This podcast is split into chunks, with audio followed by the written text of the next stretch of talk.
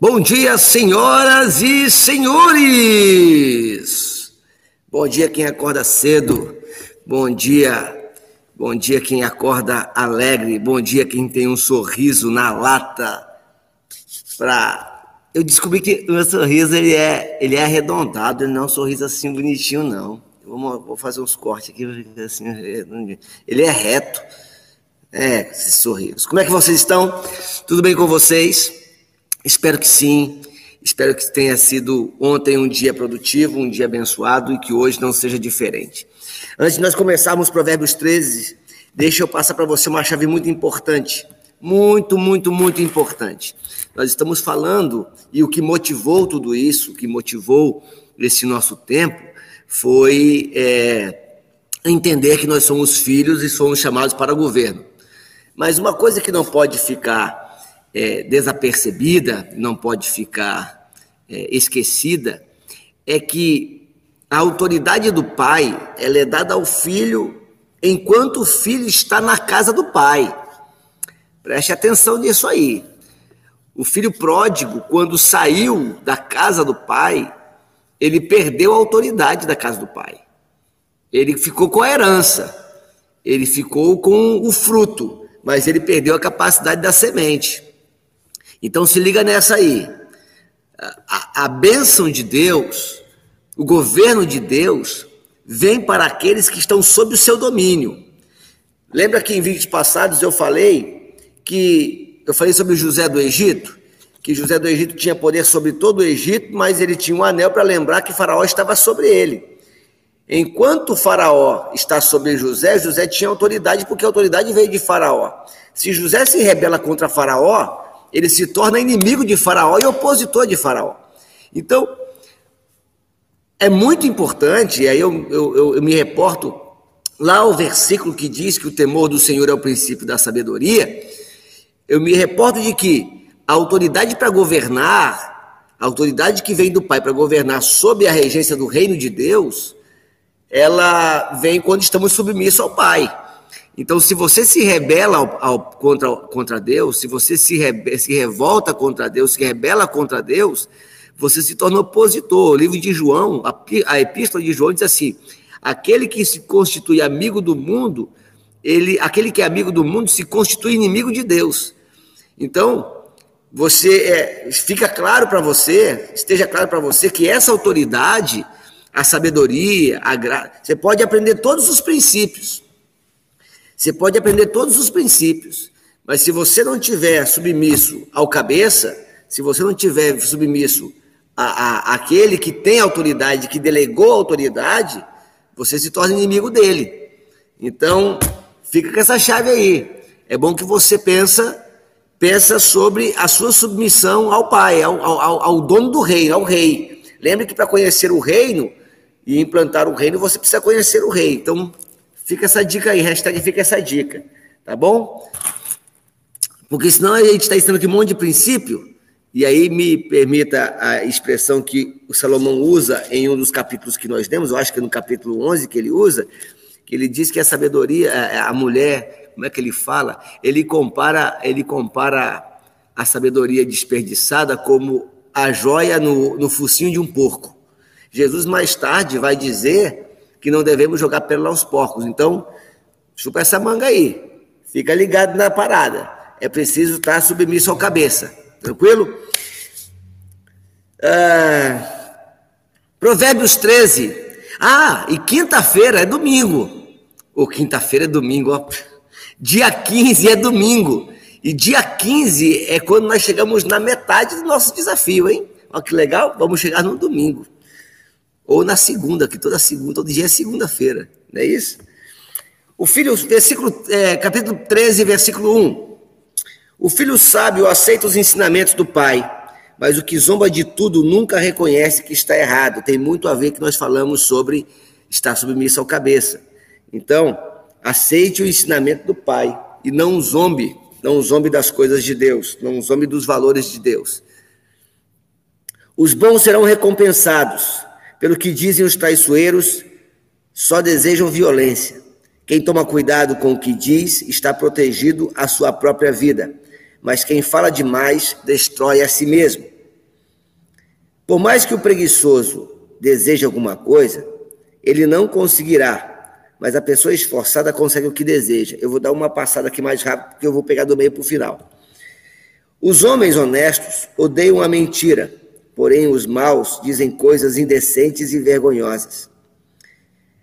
Veja bem, é, nós, nós vivemos num país de um nível de lascividade muito alto. Ah, as nossas danças atuais, a nossa cultura atual, ela sempre se reporta à sensualidade e à indecência. As nossas referências, as referências que os jovens têm hoje em nossa área cultural, ela nos reporta a uma vida que tira as pessoas da realidade e trazem as pessoas a um mundo de licenciosidade, a um mundo de indecência. A, a Bíblia ela pede cautela sobre isso, para que nós não nos acostumemos ou não nos assemelhemos à, à cultura. Deixa eu passar para você um bisu aqui. É, no Antigo Testamento, no Antigo Testamento, é, é, é as pessoas têm uma compreensão, é, elas focam muito na, na ação, na atitude, mas elas não, não entendem o princípio. No Antigo Testamento, quando o povo de Deus entrava numa terra estranha e vencia, a ordem de Deus era para que, que, que matassem todo mundo e acabassem com tudo, zerassem. Porque o que Deus queria, preste atenção, preste atenção nessa chave aí, preste muita atenção. A gente vai chegar nela daqui a pouco com mais profundidade. O que Deus queria com destruir tudo, matar pessoas, matar aquele povo e destruir tudo, era porque Deus tinha interesse que o povo pegasse a terra para plantio. Presta muita atenção nisso. A terra para plantio. Então ele dizia: ó, mata todo mundo, destrói tudo, queima tudo, porque o que interessa é a terra. Por quê? Porque se o povo vencido ficasse vivo e as suas casas ficassem de pé, a tendência era que o povo que assumiu a terra começasse com o tempo a se casar com o povo que já estava aqui.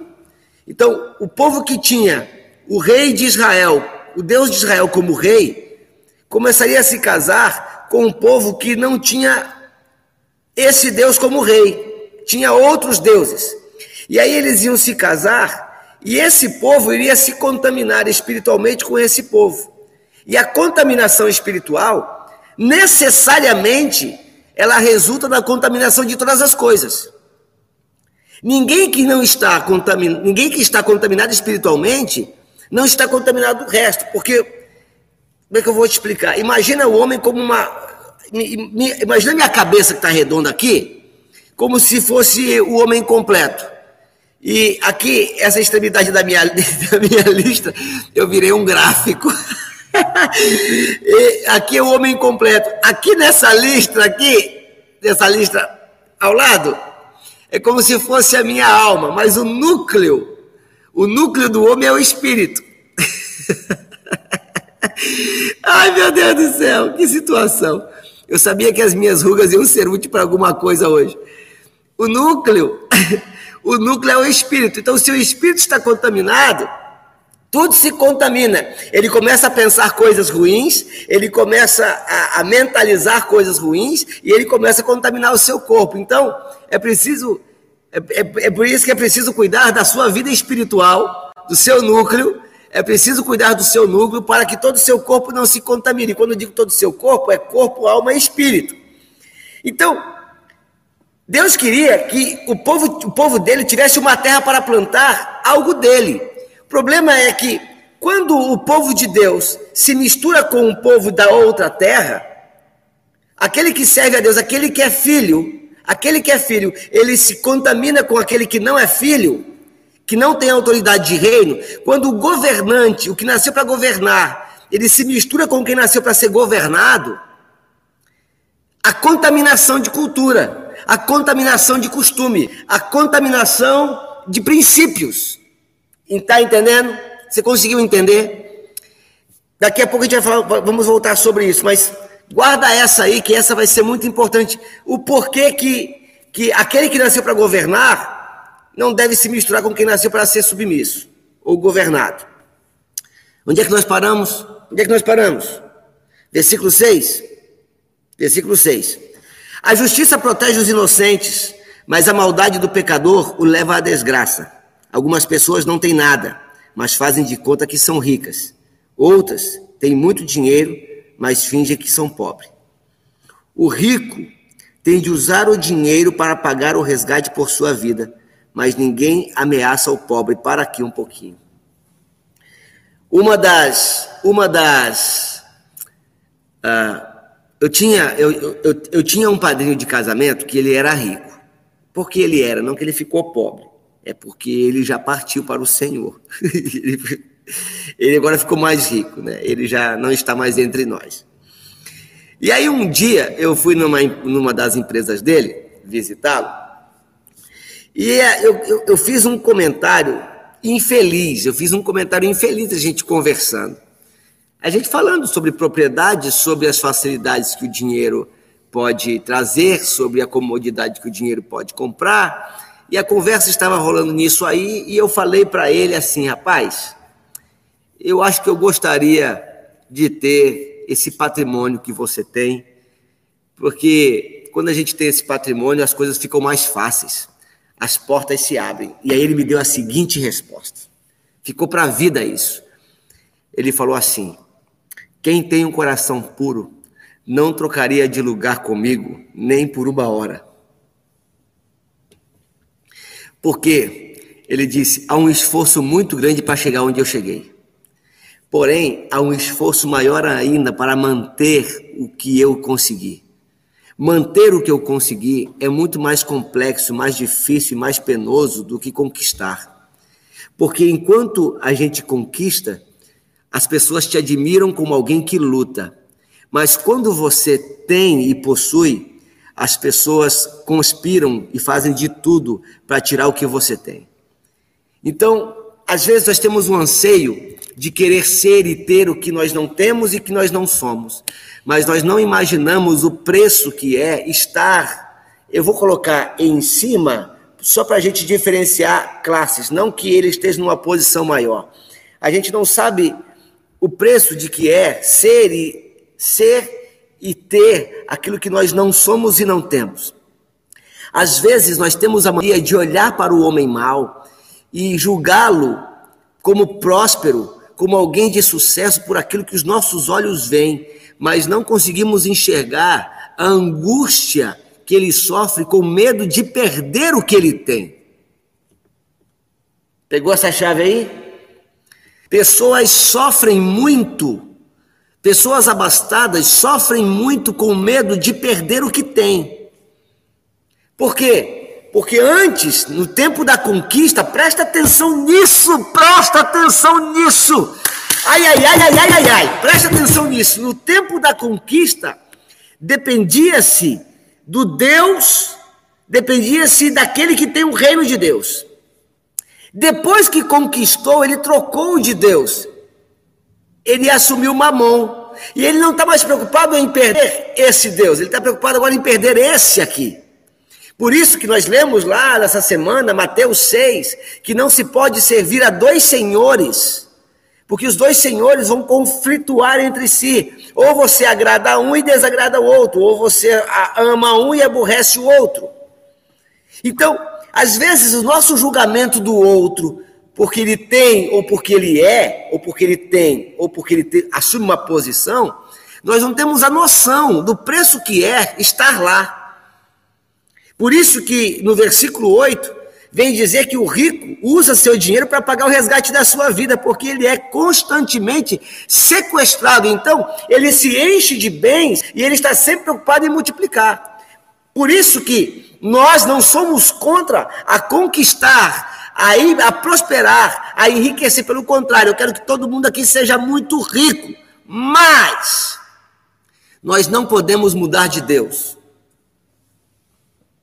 não podemos amar mais a Deus do que ao homem, amar mais a Deus do que as riquezas. Se ganhamos, ganhamos. Se perdemos, está tudo certo. Está entendendo? Então, por isso que nós temos que ter cuidado. E aí, é a grande delícia da liberdade. Você não está preso ao que você tem. Eu e a minha esposa, nós temos um, um, um versículo como cabeceira. A gente diz assim: no dia do bem, goza o bem. Isso é em Provérbios. No dia do bem, goza o bem. No dia do mal, considera. Isso quer dizer que no dia que nós estamos bem, que há mantimento, que há recurso, vamos aproveitar.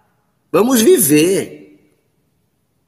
No dia que a coisa está mal, a gente refreia a gente cuida, a gente é mais prudente. Eu não estou falando para você esbanjar, mas eu estou falando para você desfrutar dos frutos do seu trabalho e da sua conquista. A gente vai achar daqui a pouco sobre isso. Versículo 9: Os homens corretos, os homens corretos são como uma luz brilhante, porém os maus como uma vela que está se apagando. Eu achei interessante a alegoria da vela, porque a vela ela não se apaga sem se consumir. Perceba que o versículo 9 vem logo depois do versículo 8. E... Por quê? Porque o rico, ele usa o seu dinheiro para pagar o seu resgate, mas esse dinheiro vai se esvaindo, como uma vela, até o dia que ele não tem mais. Pois a riqueza dele é perecível. A riqueza dele, a segurança dele é perecível. O orgulho só, versículo 10, o orgulho só traz brigas é mais sábio pedir conselhos. O orgulho, deixa eu falar um pouco sobre o orgulho. Eu vou mexer com algumas pessoas aqui agora. Preste atenção. O orgulho, ele tem. O orgulho é resultado, o orgulho não é raiz. O orgulho é resultado. O orgulho, ele é fruto de duas coisas. Nós temos, Adriana, você me ajuda se eu estiver errado. O orgulho pode ser, pode ter sua origem em duas coisas. O orgulho pode ter sua origem numa cegueira e numa ausência de consciência de quem é. E o orgulho pode ter sua origem na rejeição.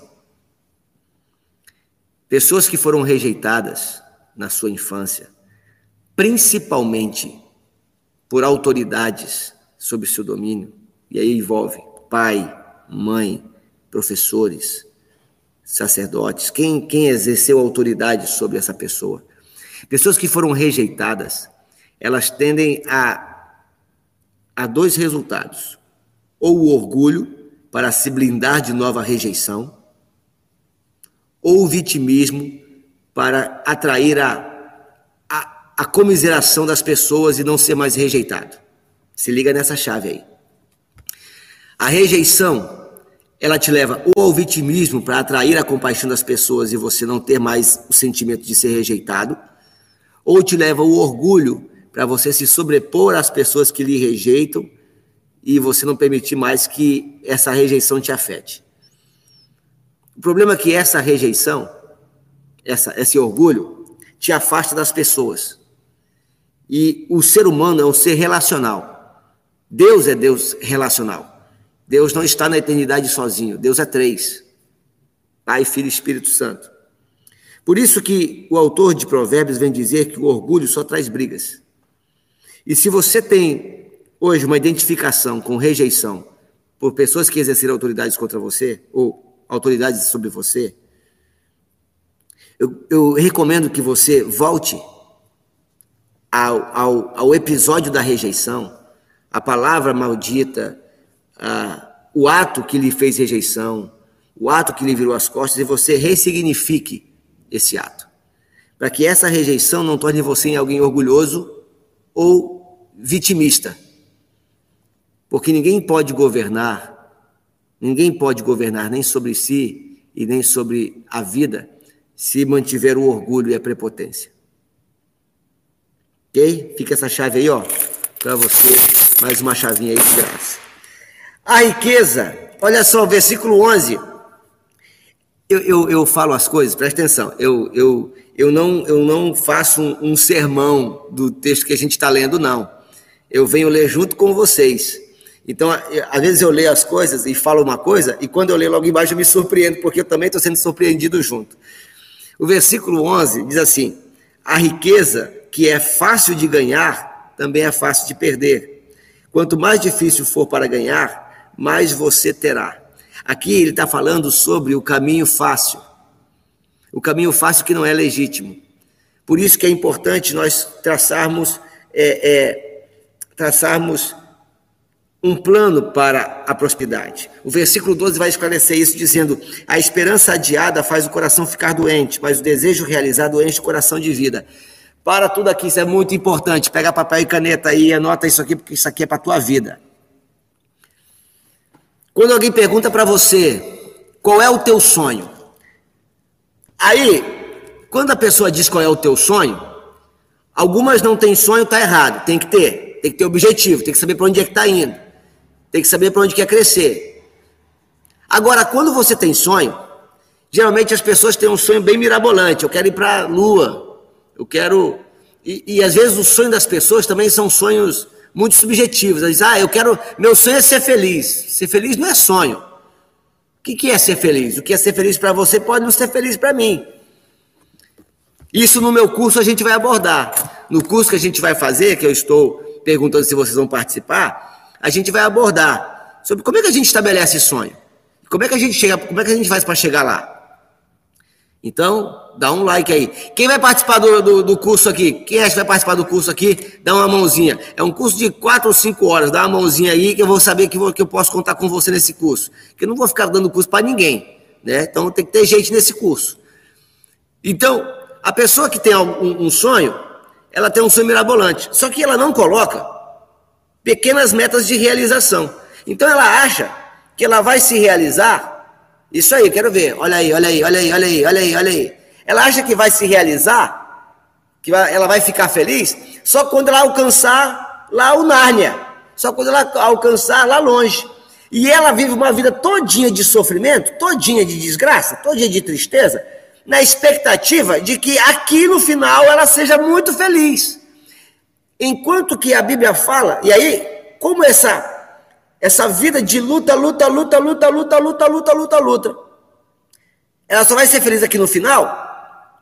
Ela acha que a promessa e que a vitória e que o sonho demora muito para se realizar. E quando o sonho demora muito para se realizar, o coração adoece. Então vamos imaginar que, na pior das hipóteses, você consiga realizar seu sonho aqui. Você vai chegar com o coração doente, brother.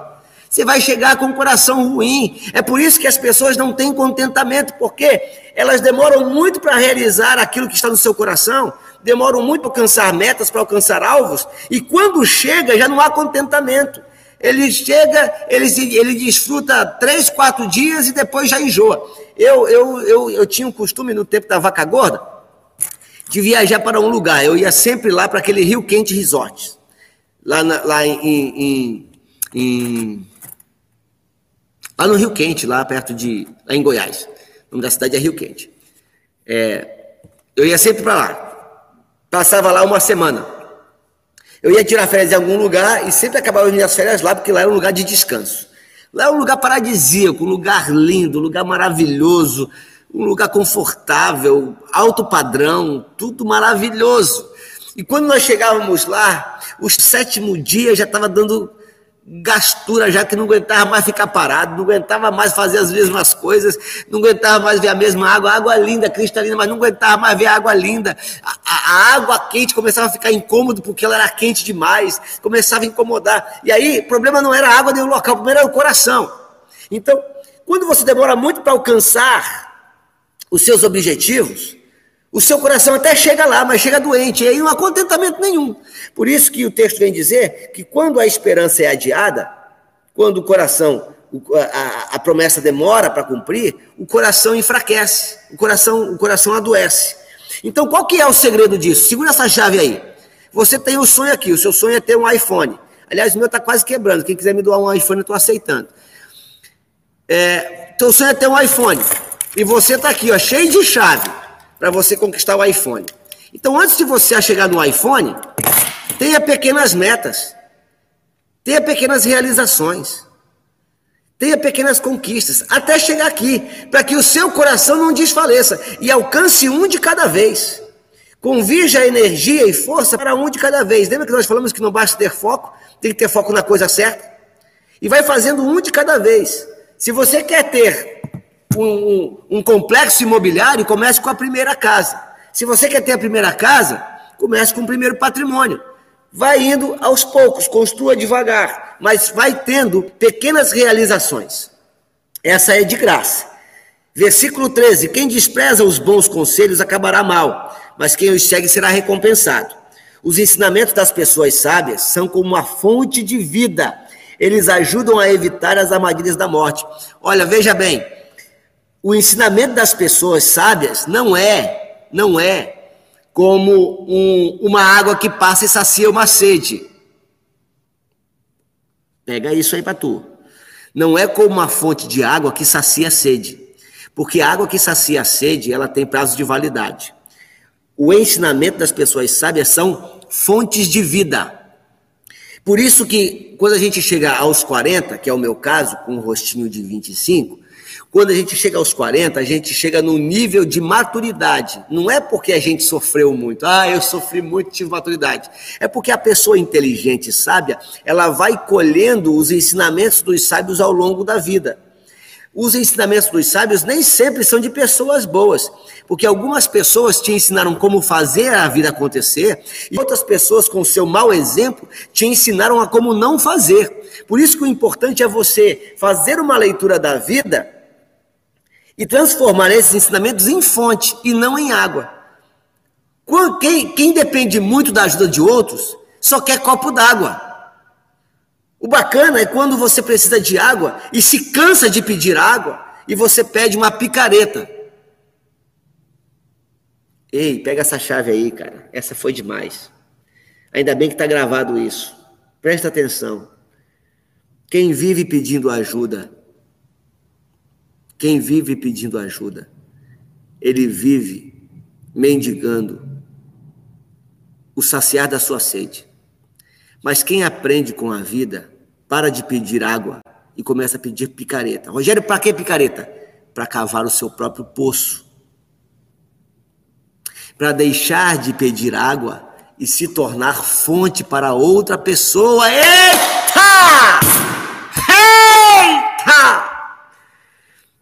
Tá vendo?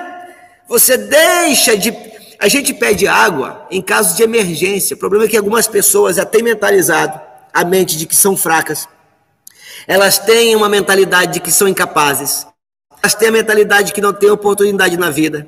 Elas têm a mentalidade de que são improdutivas. Elas têm a mentalidade de que elas não conseguem. Então, o que elas fazem? Elas dependem de ajuda. Olha, eu sou pastor há 20 anos.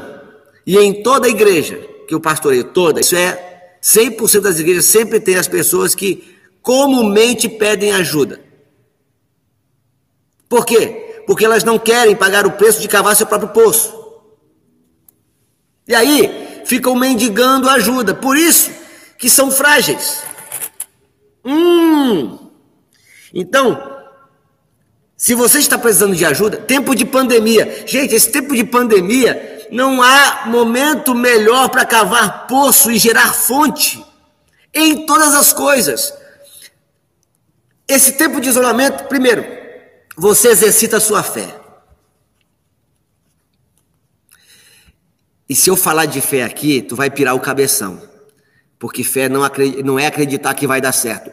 Fé não tem nada a ver com isso. 1 Coríntios capítulo 13.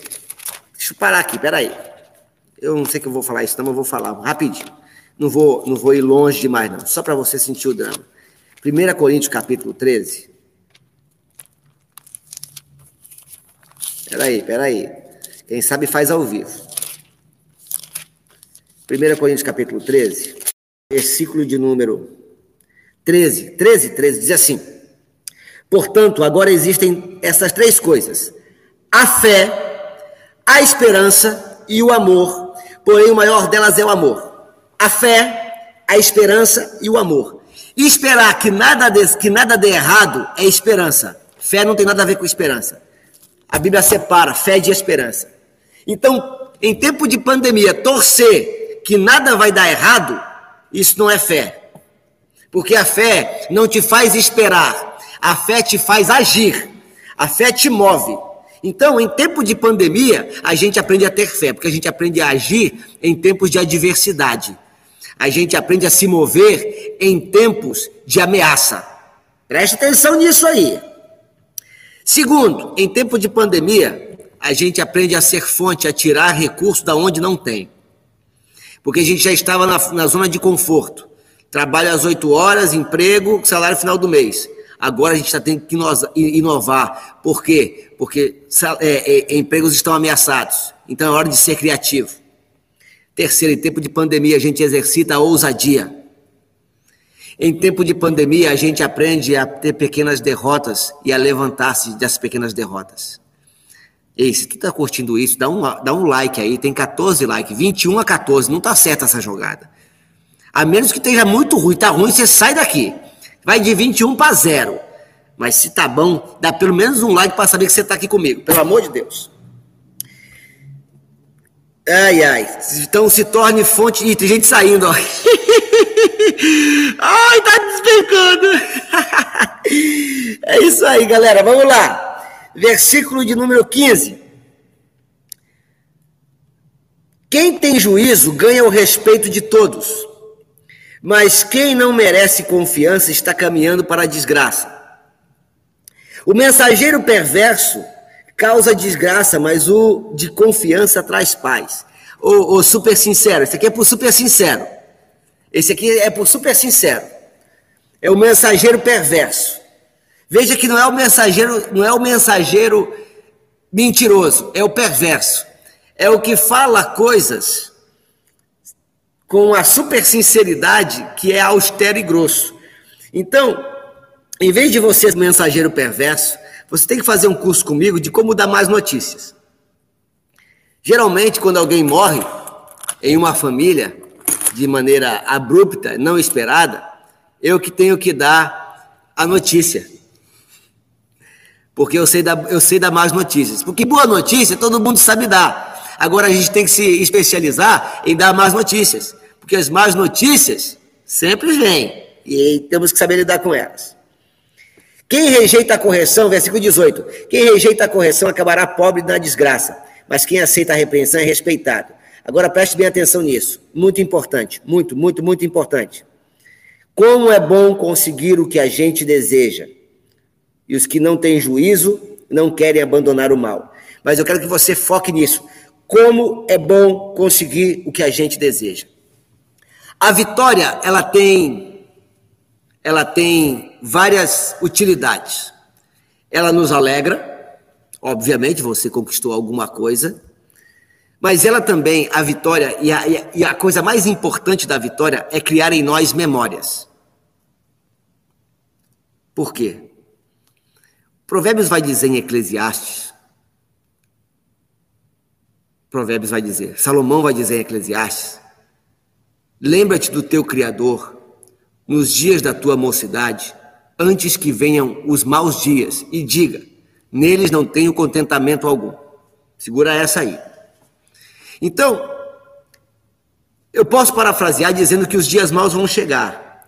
E o dia da vitória, o dia da conquista, dessas pequenas conquistas que eu falei para você, elas precisam ser comemoradas e celebradas para criar memória. Eu vou falar muito sobre isso no nosso curso de mudança de crença.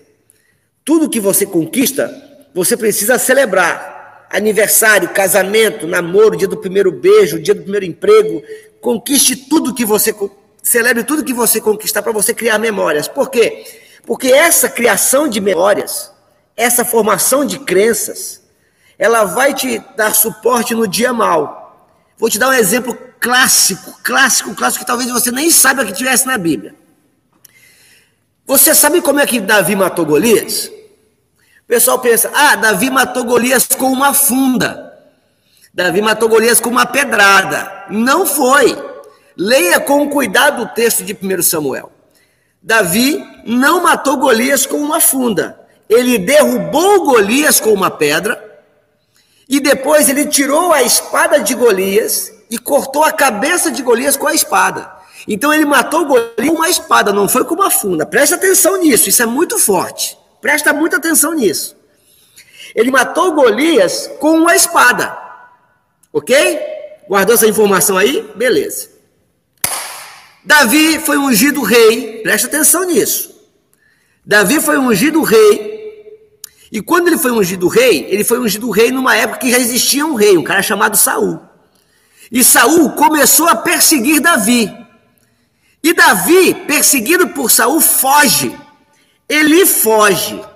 E quando ele chega numa terra, se não me falha agora, chamada Jope, ele vai na casa de um sacerdote.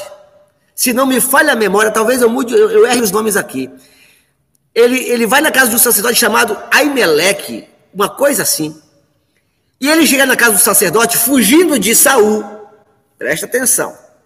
E ele diz assim: Ô sacerdote, eu vim aqui na sua casa pedir um pouco de pão. Estou com fome. E se você tiver alguma coisa para eu comer aqui, eu aceito. E aí o sacerdote pergunta assim: Ô Davi, o que, que você está fazendo aqui? Aí o Davi mente. Ele diz assim: Eu vim numa missão secreta pelo rei. Aí o sacerdote fica desconfiado. Ele fala: Pô, mas como é que você vem numa missão secreta, sem uma arma, sem pão suficiente? Você vem com, com um exército todo esquisito, que ele estava com, ele com um monte de homem rejeitado. Você vem com um pessoal esquisito, cara de bandido, sem comida. Tá estranho isso. Olha, eu não tenho pão aqui para te dar. O que eu tenho é o pão do sacrifício, o pão da proposição. E sabe o que está aqui em casa, Davi? Presta atenção nisso. Forte, forte, forte demais. Sabe o que está aqui em casa, Davi? Aquela espada, a espada de Golias, a espada que você matou Golias, está aqui em casa. Rapaz, quando Davi sabe disso, sua mente faz assim, ó.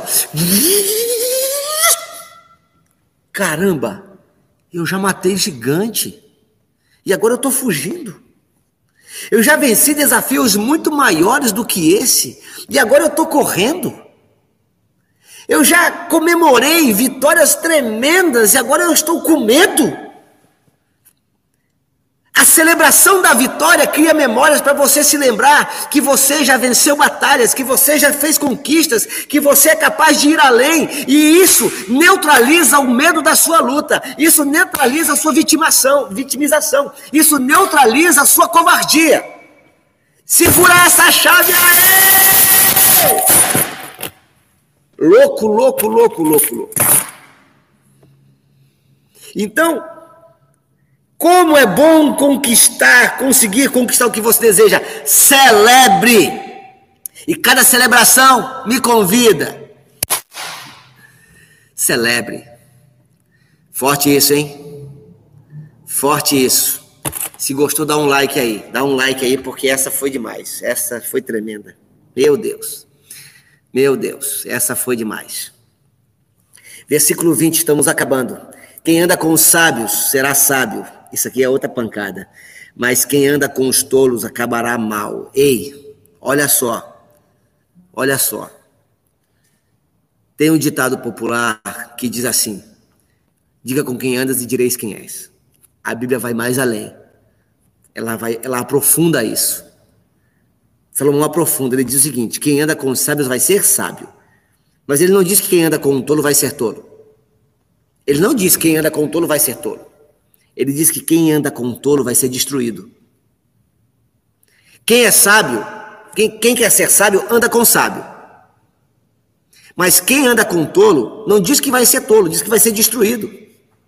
Porque tem muito sábio sendo destruído, tem muita gente boa sendo destruído por causa das pessoas com quem anda. Por isso que você tem que saber com quem anda seus filhos, com quem anda seu esposo, quem, quem anda sua mulher, com quem anda quem anda a sua melhor amiga.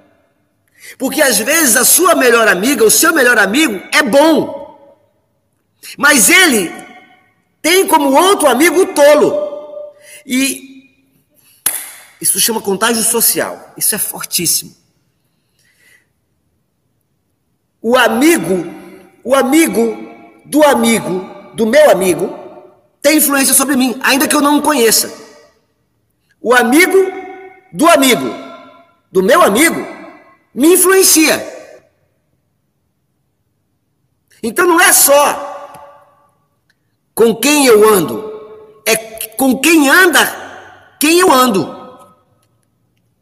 Isso chama contágio social. E aquele que anda com sábios vai se tornar sábio, mas quem anda com tolo, ele é destruído. Quem sabe no meu curso eu, eu, eu abordo sobre isso também. Estou fazendo o meu merchan. Versículo 21. A desgraça persegue os pecadores por toda parte. Porém, as pessoas corretas são recompensadas com a prosperidade. Veja que a prosperidade, ela não é um presente. A prosperidade, ela é uma recompensa. Ela é conquistada. Ela faz um paralelo com o versículo de número 11. Porque o versículo 11 diz que a riqueza fácil de ganhar é fácil de perder. Mas já no versículo 21, ele diz que a prosperidade ela é recompensada. E a prosperidade também não tem muito a ver com riqueza, ela tem a ver com qualidade de vida. Ela tem a ver com segurança, ela tem a ver com paz no espírito.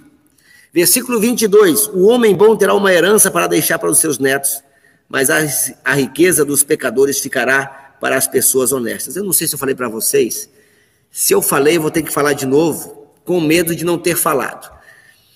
Eu estava aconselhando uma pessoa por telefone. E a pessoa estava aflita por causa do filho, um filho de 14 anos. E o meu filho Vitor, que é o mais velho de 15, estava comigo enquanto eu estava no telefone. E eu, conversando com a pessoa, falei assim para ela: Olha, essa fase de 14 anos, 15, é uma fase difícil de lidar mesmo. É uma fase complicada. E continuei a conversa, e acabou a conversa, eu desliguei o telefone. Quando eu desliguei o telefone, o meu filho Vitor falou assim: pai, essa fase da minha idade aqui, ela é mesmo difícil para vocês, pais? E meu filho, cara, meu filho, os meus dois filhos, meus dois filhos são.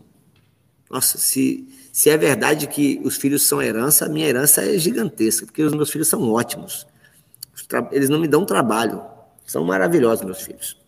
E eu falei para meu filho o seguinte: falei, filho, é, você, infelizmente, é exceção à regra. Você é exceção à regra aos adolescentes, porque você é um garoto bom que não me dá trabalho. Porém, você não é um garoto bom porque você nasceu bom. Você é bom porque o teu pai e a tua mãe são bons, porque você herdou isso.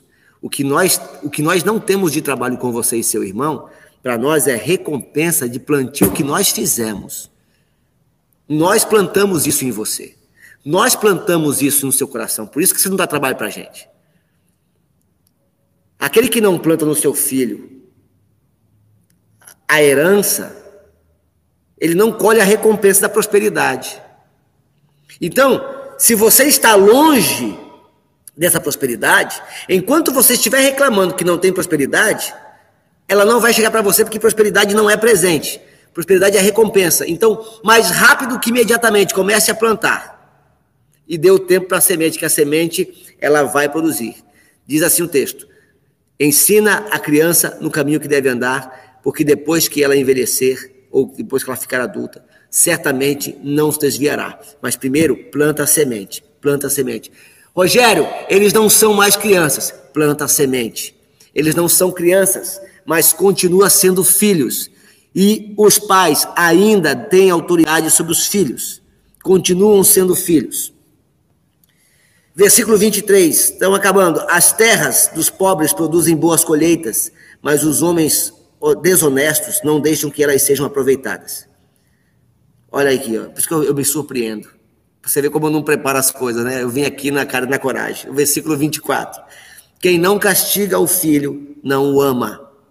Quem ama o filho, castiga-o enquanto é tempo. Para aqui um pouquinho para depois não achar que eu estou fazendo apologia à violência.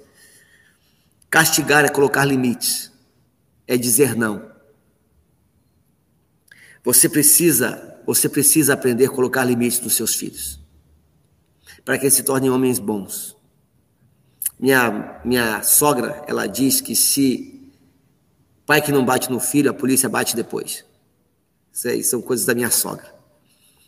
Então, chame o seu filho para perto e aprenda a corrigir o seu filho. Eu vou te ensinar como é que eu corrigia meu filho quando ele era mais novinho. E ainda corrijo assim quando precisa, mas eles não têm precisado já há bastante tempo. Preste atenção como é que, como é que se corrige um filho. Aprendi isso com um pastor amigo meu e deu muito certo. Os meus filhos, quando aprontavam alguma coisa, e quando eu digo aprontavam, não é coisa de menino, não. Ah, quebrou um copo, bagunçou a cama, não. Quando, quando um filho deve ser corrigido, repreendido? Quando mente, quando engana, quando é pego em falsidade, quando rouba de, de alguém, ele deve ser corrigido. Quando ele desrespeita a autoridade, deve ser corrigido. O que, que eu fazia? Eu dizia só assim para eles: vão para o quarto de vocês, que daqui a pouco eu chego lá. Aliás, a conversa começava no carro, na calma, na serenidade. Eu dizia: quando a gente chegar em casa, a gente conversa. Ah, o terror começava ali, meu amigo. O terror começava ali.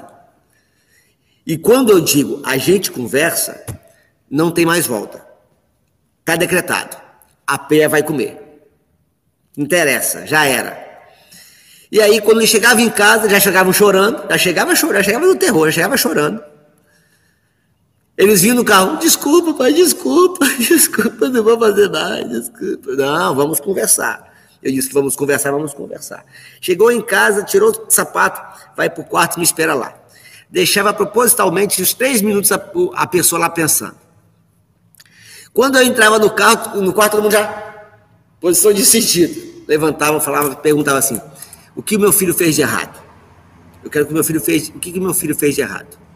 Ah, eu desobedeci. Não, desobedeceu não. Eu quero exatamente o que você fez.